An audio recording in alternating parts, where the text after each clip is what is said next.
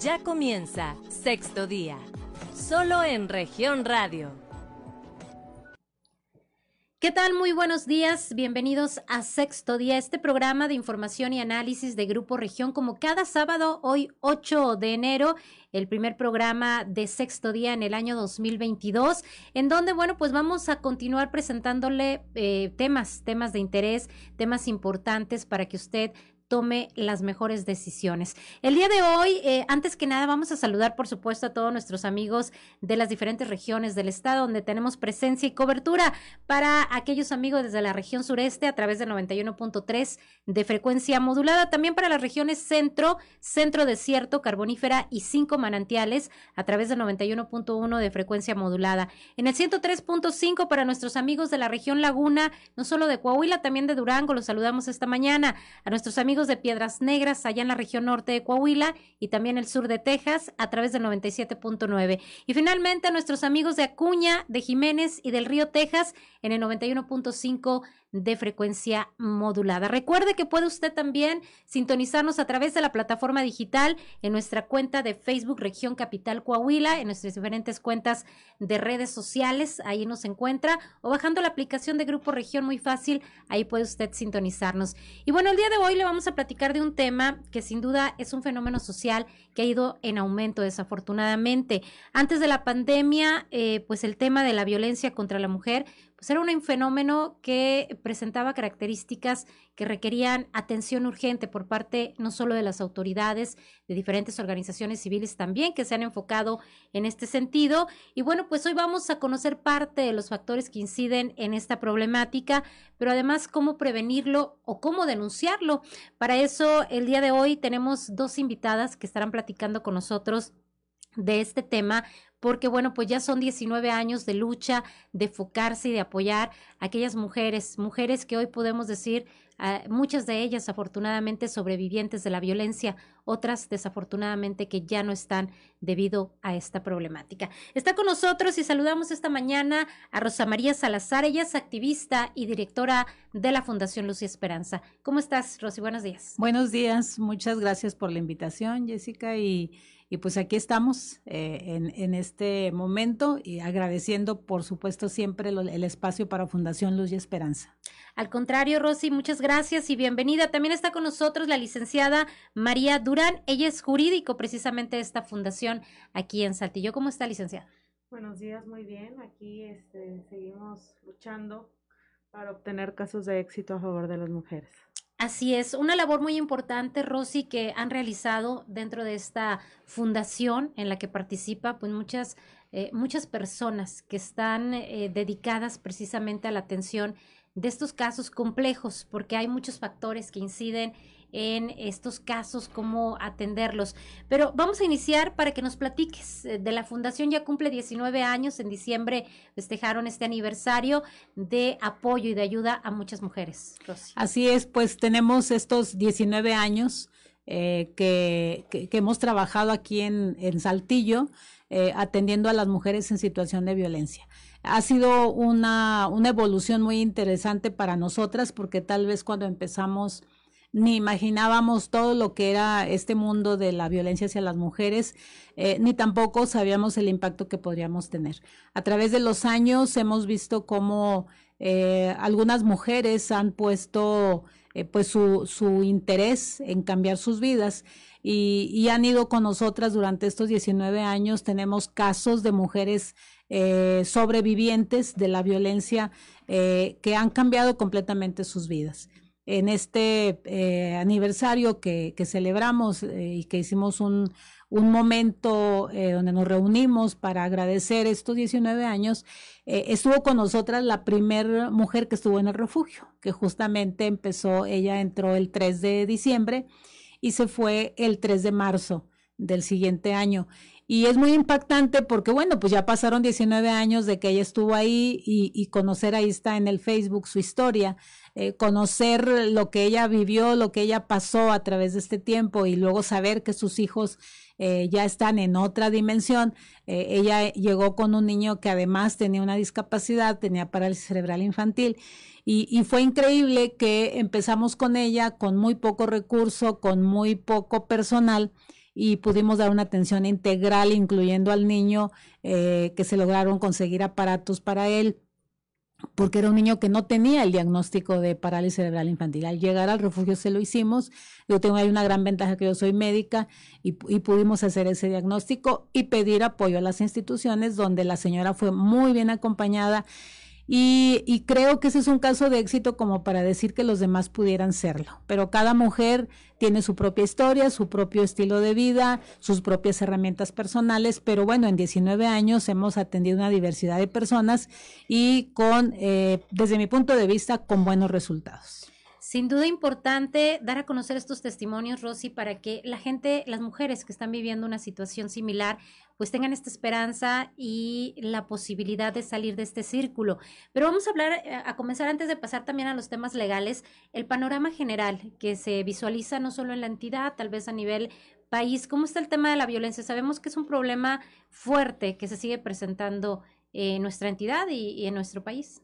Sí, eh, de hecho es un problema mundial el tema de la violencia en general y la violencia hacia las mujeres, pues como parte de esa violencia en general, eh, y, es considerado como un problema de salud pública, es considerado como un problema de derechos humanos y aparte en nuestro país es un delito.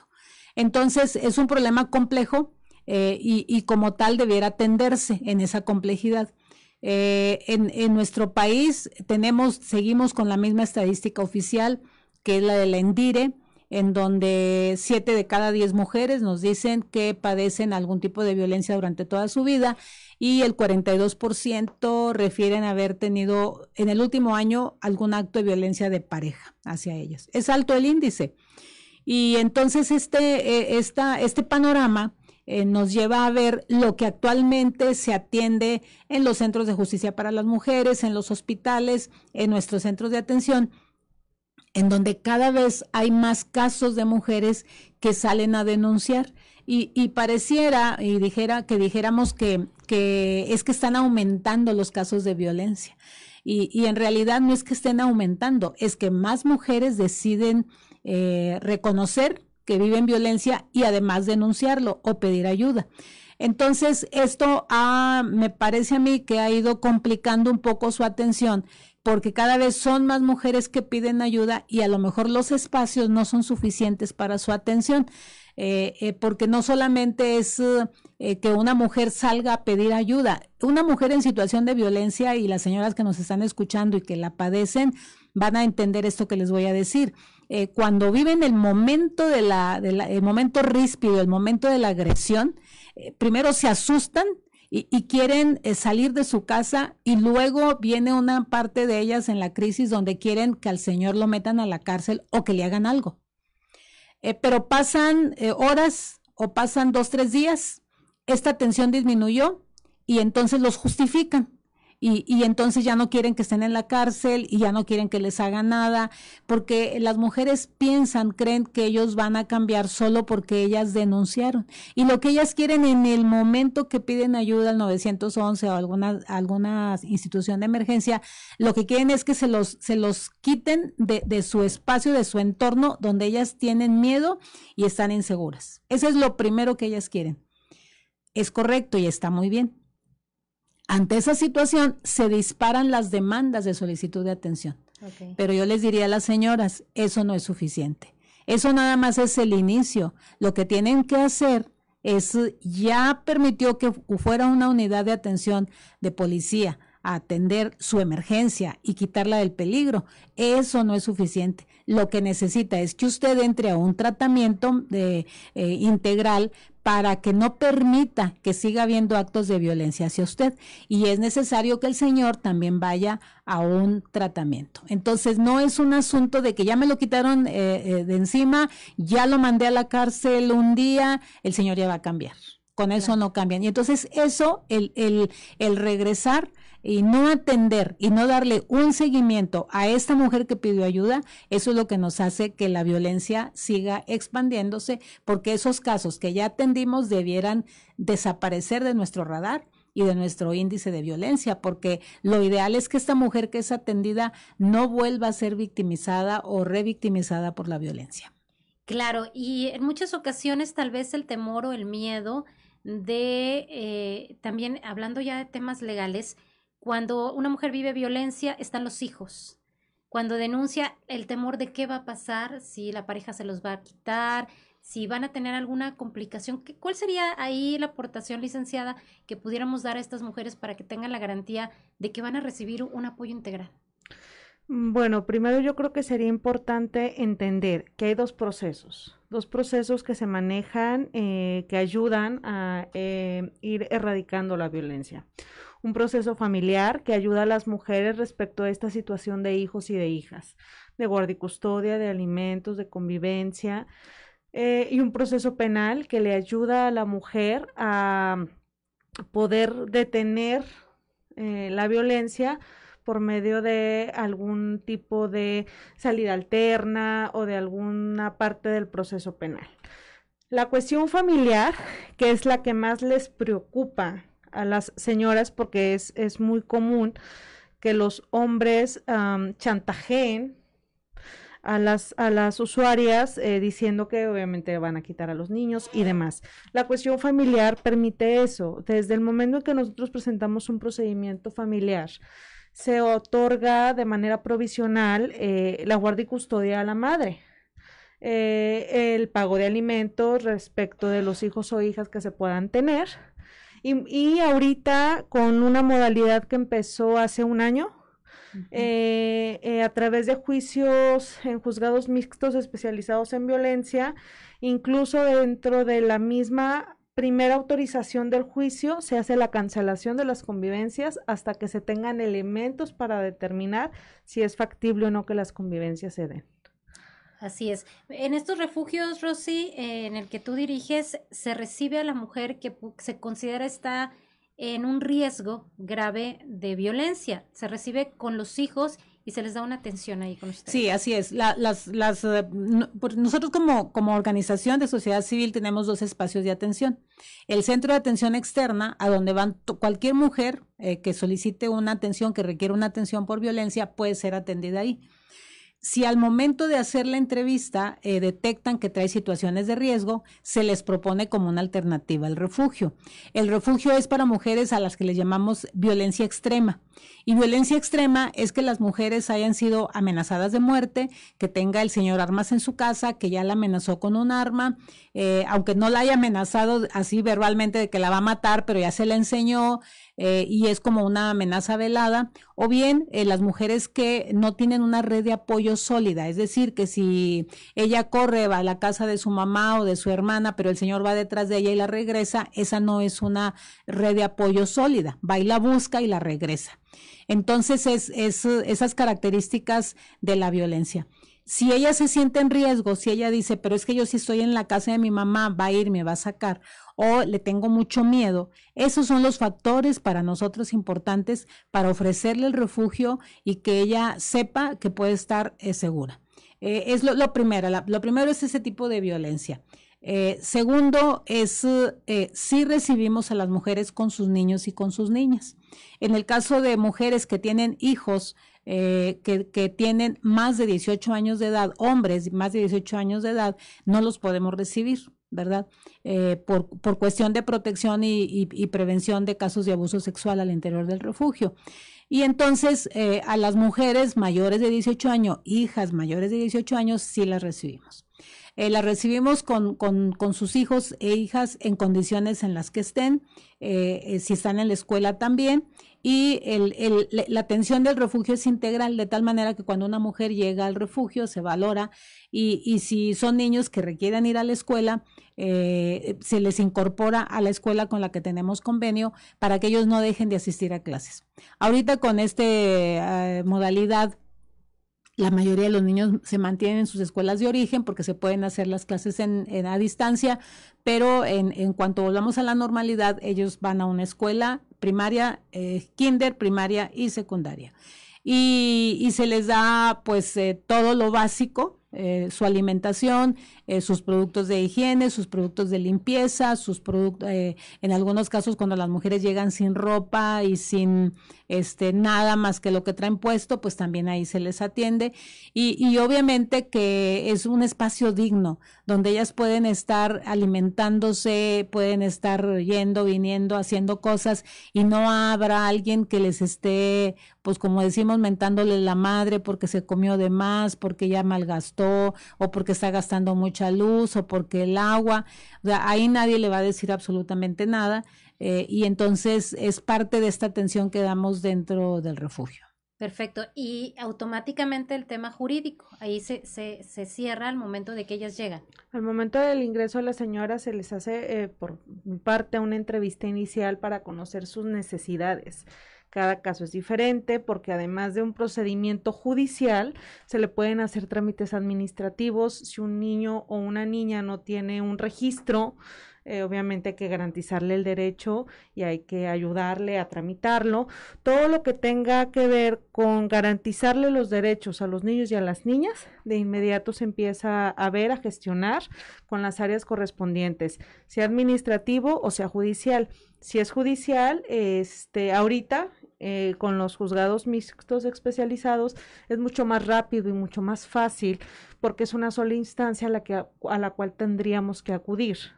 Anteriormente, y todavía tenemos casos de esos activos, con el sistema, digamos, anterior, eh, tenemos un proceso penal por medio del Ministerio Público y del Centro de Justicia Penal y un proceso familiar en los juzgados familiares tradicionales, pero se atiende de manera inmediata según las necesidades de cada usuario, sus hijos y sus hijas. Perfecto, este acompañamiento y asesoría jurídica tan importante. Y también el tema emocional, eh, Rosy, la parte de psicología que aquí pues es relevante en este tipo de casos. Sabemos que son circunstancias diversas, pueden ser mujeres en situación em, económica compleja o no.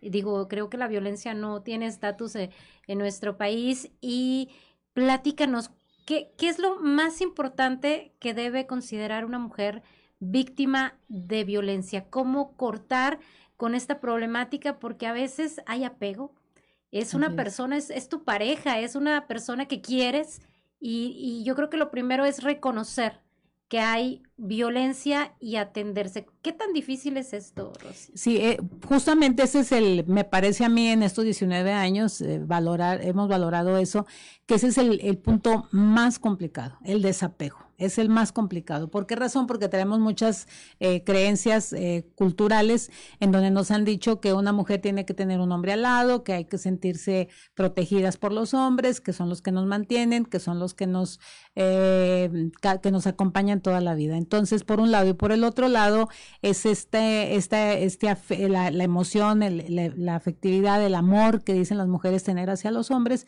y que eso para ellas es muy complicado. ¿Y por qué razón es complicado? Porque una mujer con, en la violencia entra a lo que le llamamos el síndrome de adaptación paradójica. Eh, que tiene cuatro etapas. La primera etapa es cuando la prim en el primer acto violento, la primera vez que el señor la agrede, que la insulta o que la golpea, pues no se lo esperaba. Y, y, ella no se lo esperaba porque es el hombre al que ama y es el que dice que él ama a ella. Entonces, en el primer acto violento, lo primero que entra es el golpe y ella entra en un asunto de eh, lo primero que le da es inseguridad, pierde su seguridad. O sea, ah, cara, ya no estoy segura con este que me decía que me quería. ¿Cómo es que me golpeó? Y, y, entra en una fase de inseguridad. Luego se le suma la siguiente etapa de la inseguridad, pasa al miedo. Sigue siendo mujer insegura, además el miedo. Miedo a que la siga golpeando, miedo a que la deje, miedo a que le quite el dinero, miedo a que la corra de la casa, o hace muchos miedos y entonces se vuelve una mujer con inseguridad, con miedos, y, eh, pero al mismo tiempo lo sigue queriendo. Y entonces está muy confundida, por eso es adaptación paradójica, porque cualquiera de afuera diría, ¿cómo te acostumbras a vivir con alguien que te golpea y con alguien que te agrede? Bueno, alguien que te golpea y te agrede, pues sí, yo, yo diría, pues corro, ¿verdad? Pero si además lo quieres, si además dices que lo amas, pues entonces ahí se complica y se queda en su inseguridad, en su miedo y luego después ella empieza a buscar apoyo, va con la amiga, va con la vecina, va con el familiar y les empieza a contar su historia.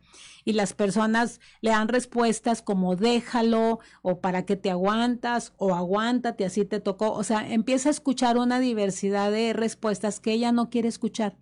Ella lo único que quiere es platicarlo y que alguien la escuche y la ideal, lo ideal es que todos escucháramos sin juzgar, pero bueno, alguien la juzga y entonces ella después se queda callada y dice, ya mejor no voy y pido ayuda porque me están juzgando. Entonces, vamos con la inseguridad, el miedo y ahora se agrega la indefensión. Nadie me puede ayudar, nadie me entiende y entonces la mujer se va aislando. Y la última etapa de este síndrome de adaptación paradójica es la hostilidad esta mujer que no encuentra quien la ayude, porque no solamente va con la amiga o la vecina, puede ir a una institución. Y en la institución la traen haciéndole que venga mañana, que venga dentro de un mes, que entonces también aprende que en las instituciones nadie la va a ayudar. Entonces se queda con esta inseguridad, con esta eh, indefensión y entonces se va haciendo crónico su asunto y se vuelve una mujer malhumorada, una mujer que siempre está enojada, y, pasan los años y es una mujer insegura, es una mujer con miedos y es una mujer que piensa que nadie le puede ayudar y además con hostilidad.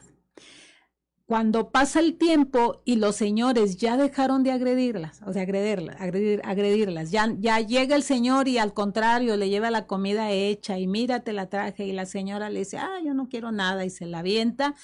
Entonces dice, pues, ¿qué tienes, mujer? Si yo estoy tratando de ser muy caballeroso contigo, yo ya no te hago nada. Entonces, ¿por qué respondes así? Y las personas que están afuera ven, ven esos cuadros y dicen, la mala es ella. Se puede volver violenta ella también. Es hostil, es hostilidad. Es, es, la amargura, es lo que traigo arrastrando de mucho tiempo. Y entonces se vuelve hostil y entonces empieza a tener mal humor. Eso es lo que la gente le llama, estás amargada. Y entonces todo mundo dice, ay, pues si el hombre es re bueno, el hombre que le arrima, el hombre que le da, bueno, pero es que ella la violentó mucho tiempo y la violencia de él hacia ella le originó este síndrome.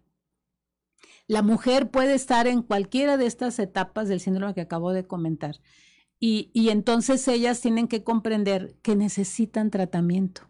Si hubo un primer acto violento y se lo aguantó, entonces seguramente que se va a quedar ahí, motivo por el cual tiene que empezar a pedir ayuda. Por eso el punto más importante que decías tú es reconocer que estoy viviendo violencia. Lo reconozco y ya me están platicando que vivo este síndrome de adaptación paradójica, tengo que buscar la atención psicológica para romper este síndrome.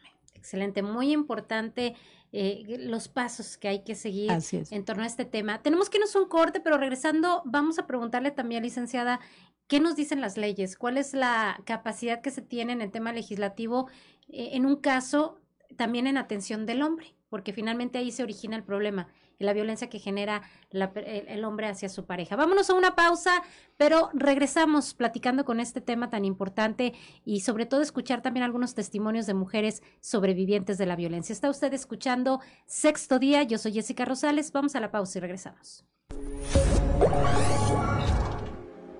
En un momento regresamos con más información. Estás escuchando Sexto Día, solo en región radio. En un memorial está la esperanza de que un día volverán. Estás escuchando Sexto Día, solo en región radio. Muchas gracias por continuar con nosotros. Estamos aquí en sexto día hablando hoy de este tema de la violencia contra la mujer, en donde, bueno, pues más que nada queremos encontrar soluciones, maneras de prevenir, dónde encontrar apoyo, qué fundaciones nos permiten este, esta, esta atención integral, qué hacen las instituciones. Y hoy están con nosotros Rosa María Salazar, directora de la Fundación Luz y Esperanza, y también la licenciada María Durán jurídico de esta fundación. Y precisamente, licenciada, platicábamos sobre eh, las cuestiones de cómo, cómo de alguna manera acercar a los agresores para un tratamiento, que es ahí el origen de la problemática. Pero platíquenos cuál es el procedimiento de una denuncia y por qué es importante interponerla. Ok, bueno, este, es importante interponer la denuncia para poder levantar la voz y poderle ir poniendo un alto a la violencia. Cuando una mujer ingresa a refugio, hacemos el acompañamiento para que eh, acuda al Ministerio Público, que es la institución encargada de, pues, de tomar el escrito donde se narran los hechos que van a eh, ser proceso de investigación para poder ayudar a la señora. Acudimos al Ministerio Público, ella narra las situaciones, después de narrar las, los hechos por los cuales ha sido víctima de violencia, el Ministerio Público tiene que juntar como pruebas para, eh, como testimonios, como periciales, eh, para poder, ya teniendo un, la ley le marca o la ley lo denomina un mínimo indispensable de indicios. Eh, ya teniendo una cantidad de pruebas que hagan suponer que el señor cometió el delito, acudimos con un juez, vamos al centro de justicia penal a decirle al juez, ¿sabes qué? Tenemos esta denuncia, eh, ya tenemos ciertos elementos para creer que el señor cometió el delito, ya lo investigamos un poco, entonces ellos nos dan una fecha de audiencia. Esta audiencia es la audiencia inicial. Dentro de esta audiencia inicial se le hace saber al señor cuál es el hecho motivo por el cual está eh, siendo investigado, se hace una vinculación a proceso, es decir, eh, los hechos que la señora denunció eh, con las pruebas que se tienen, si hubo un dictamen médico, si hubo un dictamen psicológico, si fueron los testigos, que los hechos coincidan, que las lesiones este, determinen, todo que todo se presume que el señor cometió el delito y entonces lo vinculan a proceso. Una vez vinculado a proceso, se sigue un proceso de investigación un poquito más extenso. Como el delito de violencia familiar es considerado un delito no grave, existen salidas alternas dentro de un procedimiento penal, que estas salidas alternas son las que pudieran ayudar a disminuir la, situación de violencia. Eh, se hace una suspensión condicional del proceso. Como su nombre lo puede indicar, se suspende el proceso con determinadas condiciones al caso concreto para poder eliminar de el, radar de la señora la violencia que el señor ejercía.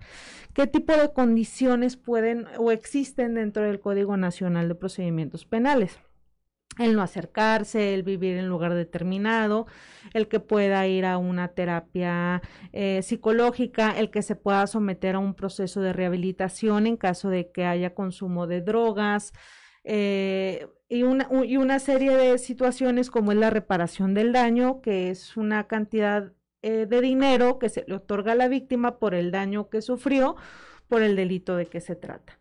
Se llega a una suspensión en donde ambas partes, tanto víctima como imputado, aceptan esas condiciones y se da una temporalidad de tiempo que puede ir de un año y medio a tres años. Tiempo en el cual el señor no se puede acercar, tiene que cumplir con su tratamiento de rehabilitación, tiene que cumplir con su tratamiento de terapia y con todas las condiciones que se le pusieron para que eh, ya no se siga el procedimiento. Es un procedimiento suspendido. Si cumplo con todas las cuestiones que me estoy obligando, ya concluimos el proceso. Si llego a incumplir, y esto sería como muy importante dejarlo claro porque pudiera creerse que entonces le estamos dando un beneficio al Señor y no es así. Si llega a incumplir, el proceso se retoma en el estado en que se quedó, que es la imputación, que es la audiencia inicial, y continuamos los demás facetas del juicio. Okay.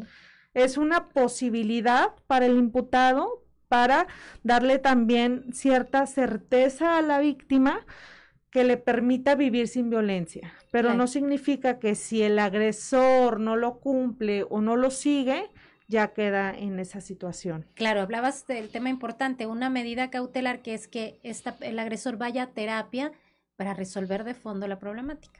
Es un programa que maneja eh, el Centro de Justicia, eh, manda a los hombres violentos a la Facultad de Psicología y por medio de em, terapias y de pláticas, eh, bueno, pues se les hace eh, unas observaciones o situaciones a los hombres, terminan su proceso y ya pues digamos se les dan de alta, pero si son un número de sesiones, son por lo menos tres meses. Perfecto. Rosy, en el tema de, de, la violencia, como platicabas de que a veces se pensaba que con la denuncia pues iba a escarmentar, ¿no? Eh, el agresor. ¿Cuál es el tiempo promedio que dura este tratamiento para que una mujer pueda decir soy libre de violencia? Sí, eh, es, un, es, un, es un poco largo. Eh, la Secretaría de Salud en algún artículo que publicó señala que se requieren dos años de tratamiento, es decir, de acompañamiento psicológico eh, y en otras áreas, no solamente psicológico, también de trabajo social, el mismo acompañamiento jurídico, pero se requiere de un tratamiento de dos años. Una mujer, por ejemplo, en el refugio dura tres meses ese tiempo no es suficiente, solamente empieza el proceso. Lo ideal es que continúe. Nosotras les damos un seguimiento hasta dos años, tratando, si las señoras no regresan a la atención, pues buscar que regresen, saber qué están haciendo, que sepan que ahí estamos para evitar el riesgo.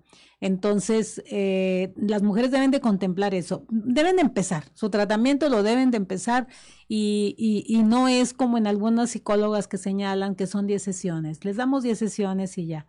No, no, el proceso de, de recuperación de una mujer en situación de violencia es largo y es necesario que la mujer lo busque, que lo, lo, lo, lo intente para, para lograr salir de esa violencia. Justamente eso que mencionas, Rosy, me parece importante porque a veces a lo mejor muchas voces en una mujer violentada no funcionan. Tiene que ser la, la víctima quien esté dispuesta a salir de esa situación. ¿Cómo logramos que las mujeres que están viviendo este tema pues reconozcan primero el problema y salgan a pedir ayuda.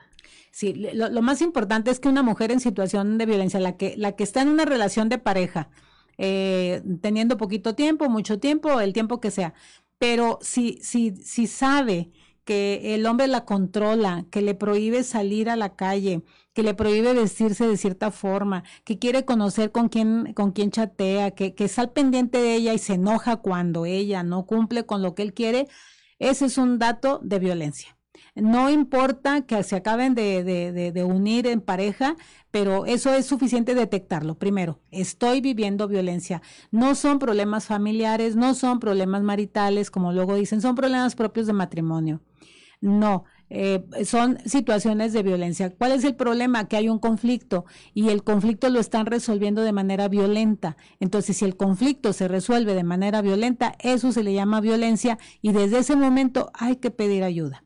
Entonces, primero detectarlo. Ahora, segundo, eh, todos los que estamos alrededor les queremos resolver la vida a ellas. Ah, es que yo vi a una amiga, vi a mi hermana, vi a mi prima que padece violencia y son las que llaman a veces a la asociación. Oiga, tengo una hermana, una prima.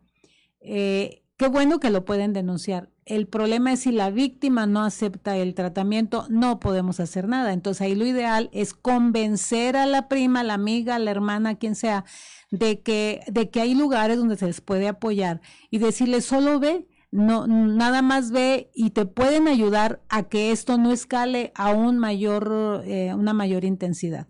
Lo más adecuado es reconocerlo, poder pedir ayuda y no pasa absolutamente nada si una mujer pide ayuda. Al contrario, va a salvar su propia vida, su propia persona y además puede salvar el matrimonio si eso es lo que quiere. Pero es desde el inicio solicitar eh, oportunamente la ayuda.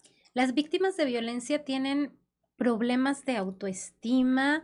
Eh, ¿Qué es lo que sucede ahí, eh, Rosy? Porque veo que en los programas que ustedes eh, otorgan es muy importante el empoderamiento, cuando la mujer ya no siente esta vergüenza de denunciar, ya no tiene el temor de platicarlo con familiares o amigos, ya no se siente avergonzada de ser víctima de esa violencia. ¿Cómo, cómo trabajan y canalizan sobre todo este tema? Eh, sí, eh, nosotros trabajamos con las señoras eh, en este enfoque de que reconozcan que padecen eh, la violencia y sobre todo porque conocemos la causa. Este síndrome de adaptación paradójica y en la intención de la violencia es, es quitarle la toma de decisiones a una mujer. Entonces, una mujer en violencia ya no es ella, es, es el Señor a través de ella. O sea, él, su pareja, el agresor, quiere vivir a través de ella y la deja sin toma de decisiones eh, y entonces es una mujer eh, que, que no puede decidir por ella misma qué quiere. Entonces lo primero que intentamos hacer es regresarle esa toma de decisiones, la quitas del control del Señor y le empezamos a darle las riendas de su vida a ella misma para que sepa que ella puede tomar decisiones. Ella decide si se baña, si no se baña, si se cambia, si no se cambia, o de ropa, o sea, ella lo va decidiendo. La autoestima baja es una, eh, es, una eh, consecuencia, pues, de esta falta de toma de decisiones. Es una consecuencia, entonces la mujer se queda débil, se queda anulada y, y cuando el, el, trabajo que nosotros hacemos es regresarle estas riendas poco a poco con, con pequeñas acciones que ella vaya haciendo para que se dé cuenta que ella es la que va a recuperar su propia vida. Es un proceso muy largo, no, no es tan sencillo. Por eso les digo que el, el punto importante es aceptar que padezco violencia para que alguien me pueda, eh, me pueda ayudar. Excelente, pues sin duda eh, cuando la mujer ya recibe todo este tratamiento, pues hay casos de éxito donde se da cuenta que estaba perdiendo su vida, lo que mencionas, Rosy, y que puede ser muy diferente su panorama y el de su familia al momento de romper con la violencia. Sabemos que tienen muchos casos de éxito. Uno de ellos platicaban que es de eh, una persona eh, que es originaria de otro estado. Platícanos, licenciada, este caso comparta para que la gente pueda escuchar que sí se puede salir de la violencia. Bueno, este, hemos tenido varios casos a lo largo de 19 años de éxito, como comentaba la doctora. Este es uno de los más recientes que hemos tenido posibilidad de trabajarlos en conjunto desde el ámbito jurídico, desde el ámbito psicológico, desde la psicología infantil.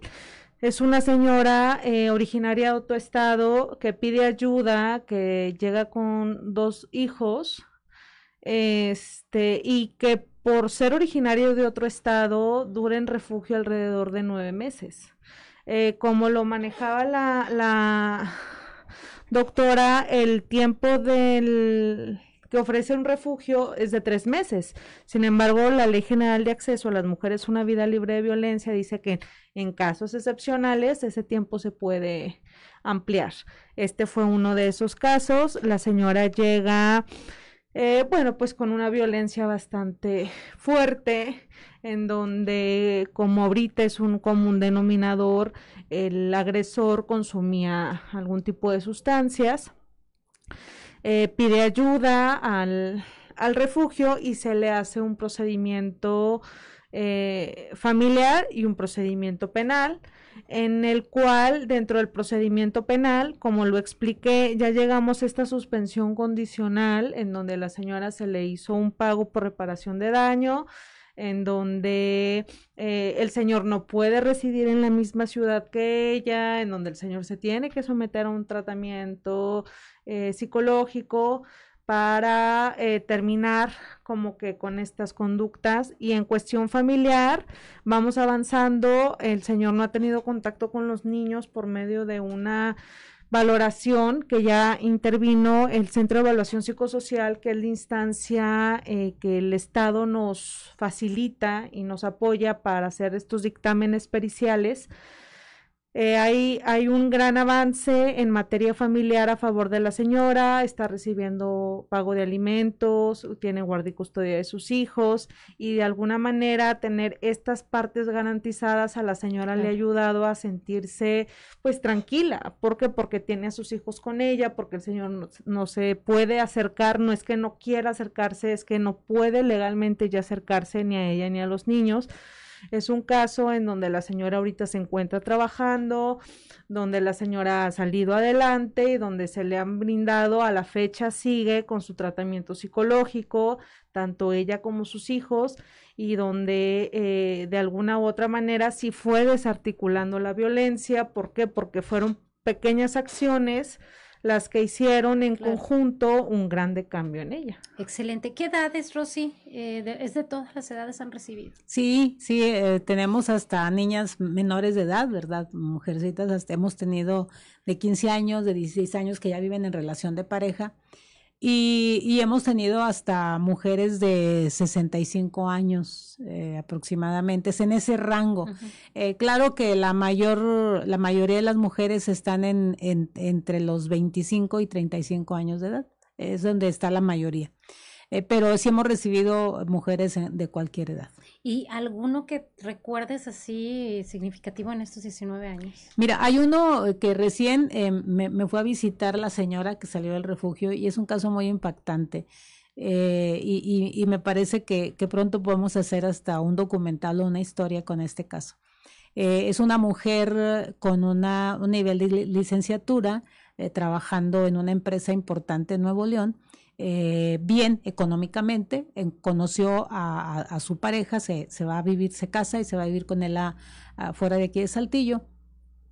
Y entonces ella era la que llevaba el sustento económico en la casa porque ganaba muy bien. Y luego se embaraza, tiene su niña, pero todo el tiempo él la estuvo violentando. Por eso es importante esto. Ella misma dice, me violentaba, dice, y en muchas instituciones yo llegaba y veía el violentómetro y decía, ay, estoy en el rojo, ay, estoy en el naranja, y les decía a sus amigas, este, ja, ja, ja, yo en el violentómetro estoy en el rojo. Pero dice, yo me reía porque estaba en ese nivel, pero no pedí ayuda.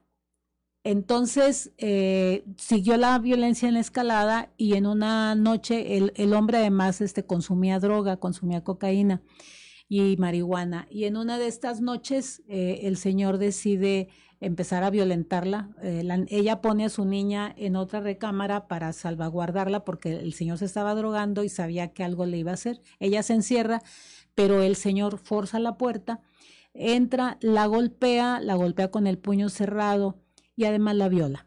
Y la viola con un, algún instrumento. Qué terrible. Rosy, tenemos que irnos a un corte, perdón que te interrumpa, pero ¿te parece si regresando nos platicas cómo logra ella eh, cerrar y cortar este círculo de la violencia? Que bueno, creo que como ese caso hay muchísimos desafortunadamente. Vamos a una pausa, estamos en sexto día, pero no le cambie, regresamos con más aquí en Grupo Región. En un momento regresamos con más información. Estás escuchando Sexto Día solo en región radio. Estás escuchando Sexto Día, solo en región radio. Regresamos a sexto día. Muchas gracias por continuar con nosotros. Saludamos a toda la gente que nos escucha en el estado de Coahuila. Y bueno, pues para continuar con este testimonio tan impactante que nos estás compartiendo, Rosy, y queremos saber, eh, pues, que finalmente cómo logra esta mujer salir de la violencia y que sea una experiencia y un testimonio que ayude a otras mujeres, Así es. Eh, en el caso de ella, después de que el, hombre la golpeó, la, violó, eh, él, mismo graba eh, esas imágenes y se las manda a la mamá de él. Y aún así la mamá pues no pidió ayuda para ella. Y ella, incluso él le habló a alguien más para decir que la iba a matar y la iba a tirar. Eh, y entonces ella sí pensó que iba a morir, incluso ella perdió el conocimiento, en ese periodo de los golpes y la violación, perdió el conocimiento en varios momentos. Y en una de estas, pues ella pensó, este, pues no va a morir, ¿verdad? Se quedó dormida, ella se quedó dormido el señor, y ella despierta y ve que el señor está al lado, y entonces eh, se empieza a ver llena de sangre, y, y entonces su primera intención fue, me voy a escapar, pero enseguida volteó a verlo, tan guapo, tan chulo, y dijo, no, al rato se va a arrepentir. Este, y dudó, pero luego reflexionó, dijo, si me quedo me mata. Y entonces salió y fue por su niña a, la recámara donde la tenía. La señora estaba desnuda y así desnuda salió de su casa eh, y subió a su niña a la camioneta que ella tenía, su vehículo, este, desnuda, ella. A la niña la puso en el piso. Eh, dice, afortunadamente la camioneta traía como un cuarto de tanque de gasolina, salió sin, sin, sin este, su bolsa, sin dinero y sin nada. Y, llegó aquí a Saltillo, donde vivían sus papás. Llegó pitando eh, eh, para que salieran, salieron, pidió una toalla y dice ella, yo todavía sentía tal vez todo mi cuerpo dormido, que lo único que dijo fue, me quiero dormir quiero descansar. Pero la familia la vio tan mal que la llevaron a un hospital. En el hospital, eh, pues eh, la señora, además de los uh, efectos de la violación, tan, tan cruda como estuvo, traía eh, una fractura en la base de, del, del, ojo. y entonces, bueno, pues tuvieron que hacer una cirugía, le pusieron una placa de, ahí metálica para poderle reestructurar su ojo. Y dos, tres días que estuvo en el hospital y luego ingresó al refugio. Eh, ella estuvo ahí, eh, aquí en Saltillo se le tomó la, su declaración, pero no había sucedido aquí, era en Nuevo León. Y entonces tuvimos que ir a darle seguimiento al inicio en el Ministerio Público para que retomaran la, este, esta, esta declaración. Y entonces eh, la señora duró, no, no completó su tratamiento, ella quiso salir antes, eh, tenía un buen trabajo, entonces tenía que regresar a trabajar porque la incapacidad médica se le había terminado y tenía que regresar a trabajar. Y eso hizo, regresó a trabajar. Y, y entonces, eh, eh, cuando, como ella tenía la posibilidad económica, porque la atención médica fue en un hospital privado y, y, su, y su atención médica con, eh, consecutiva fue privada, pues obviamente pudo restablecerse físicamente con la misma posibilidad económica, ella contrató un abogado que, que ya no fue el de nuestro del refugio, sino un abogado eh, para que continuara con esto. Eh, ella continuó, el abogado eh, lograron buscar al señor porque pues, ya se había por ahí escapado. Él le destruyó la casa a ella completamente y entonces ella eh, anduvo, empezó a peregrinar en esto de la justicia pero un, algo que ella tenía muy claro es que yo necesito que me hagan justicia. Y entonces eh, iba al Ministerio Público y ella dice, es tan impresionante cómo te piden dinero para todo. Dinero para que el policía vaya y notifique, dinero para que le cuidaran su casa, que los policías hicieran guardia en su casa, dinero para llevarle las notificaciones, dinero, dinero, dinero. Dice, y mi abogado pues les daba el dinero. Y así se logró que eh, se consignara al señor, pues se, le, se, se, se, buscara y entrara a una prisión preventiva eh, por el delito de violencia familiar y de violación. Nuevo León no logró integrar el, la tentativa de feminicidio, okay. pero sí lo hizo por violación y lo hizo por violencia eh, familiar y entonces lo dejaron en prisión, eh, eh, prisión preventiva. Siguieron las investigaciones eh, y ella al mismo tiempo empezó a recuperar su casa.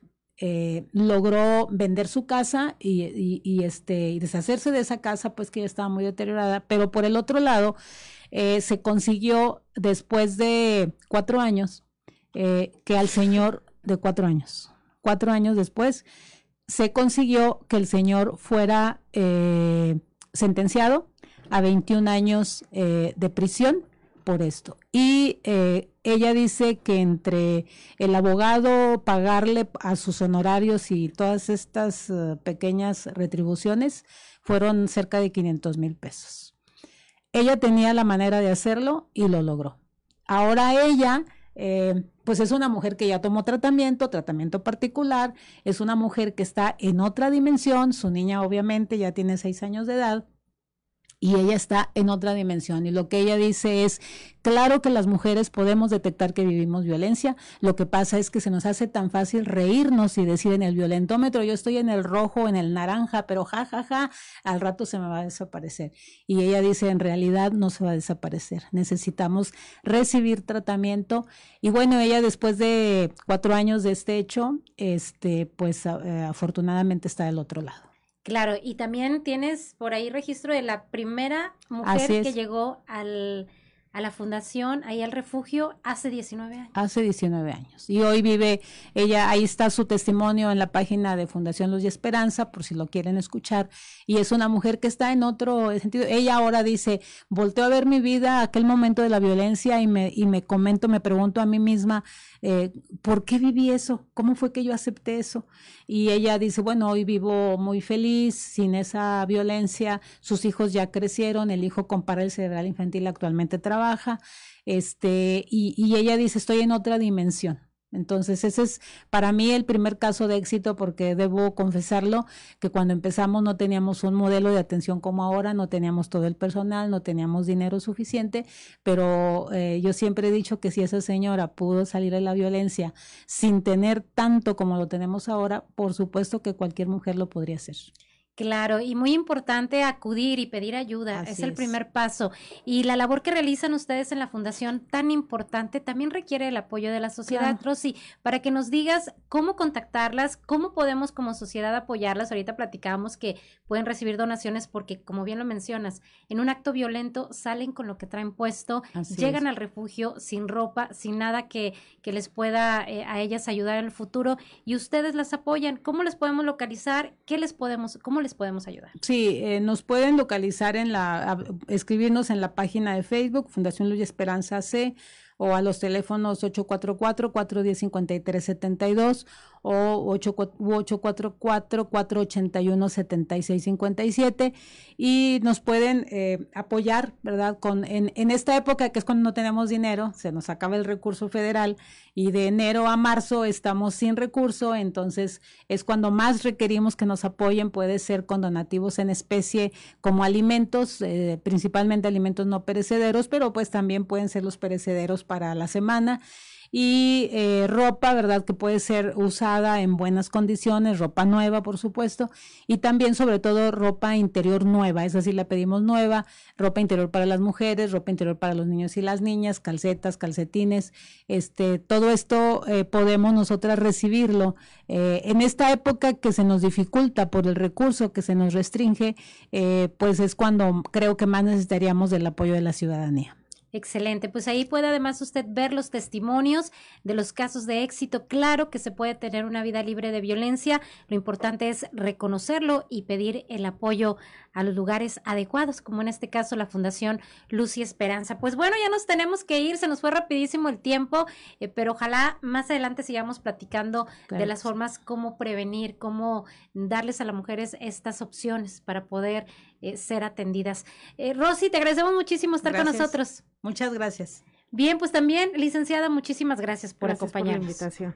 Rosa María Salazar, ella es activista y directora de la Fundación Luz Esperanza, y la licenciada María Durán, jurídico de esta fundación. Y bueno, pues eh, métase a la página de Facebook de Fundación Luz y Esperanza para conocer los testimonios. Tal vez se pueda usted identificar, pero también ahí tiene usted una oportunidad para encontrar apoyo. A veces, tal vez, eh, pues no sé, en la familia no encontramos este entendimiento porque tenemos el miedo de ser juzgadas, nos avergonzamos tal vez de ser víctimas de violencia, pero hay lugares en donde usted puede recibir el apoyo. Y bueno, hoy escuchamos testimonios de hasta otros municipios, otros estados en donde pues la atienden a usted en esta problemática. Yo le agradezco mucho su compañía y lo invito a que nos sintonice el próximo sábado una vez más aquí en Sexto Día y por supuesto en los diferentes espacios informativos de Grupo Región. Mi nombre es Jessica Rosales, le deseo que pase usted un excelente fin de Te esperamos el próximo sábado a las 10 de la mañana. Hasta el próximo sexto día, solo en región radio